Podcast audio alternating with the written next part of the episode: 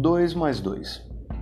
O Rodrigo não entendia por que precisava aprender matemática, já que a sua mini calculadora faria todas as contas por ele pelo resto da vida. E então o professor resolveu contar uma história. Contou a história do supercomputador.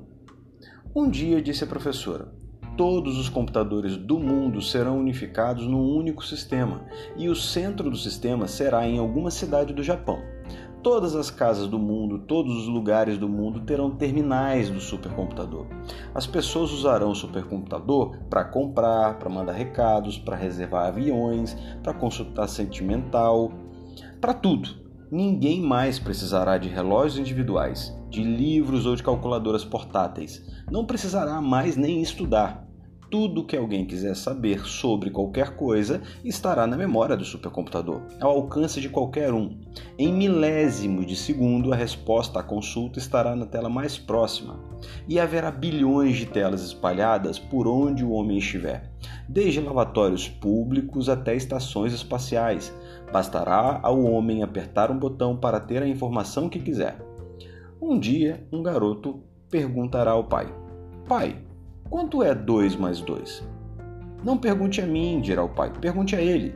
E o garoto digitará os botões apropriados e, num milésimo de segundo, a resposta aparecerá na tela. E então o garoto dirá: Como é que sei que a resposta está certa? Porque ele diz que está, responde o pai. E se ele estiver errado? Ele nunca erra. Mas se estiver, sempre podemos contar nos dedos, meu filho. O quê? Contar nos dedos, como faziam os antigos. Levante dois dedos. Agora mais um. Viu? Um, dois, três, quatro. O computador está certo. Mas, pai, é 362 vezes 17. Não dá para contar nos dedos. A não ser reunindo muita gente e usando os dedos das mãos e dos pés. Como saber se a resposta dele está certa? Aí o pai suspirou e disse: Jamais saberemos.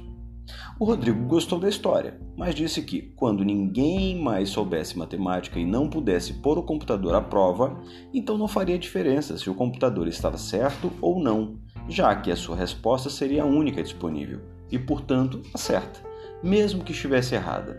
E aí foi a vez da professora suspirar.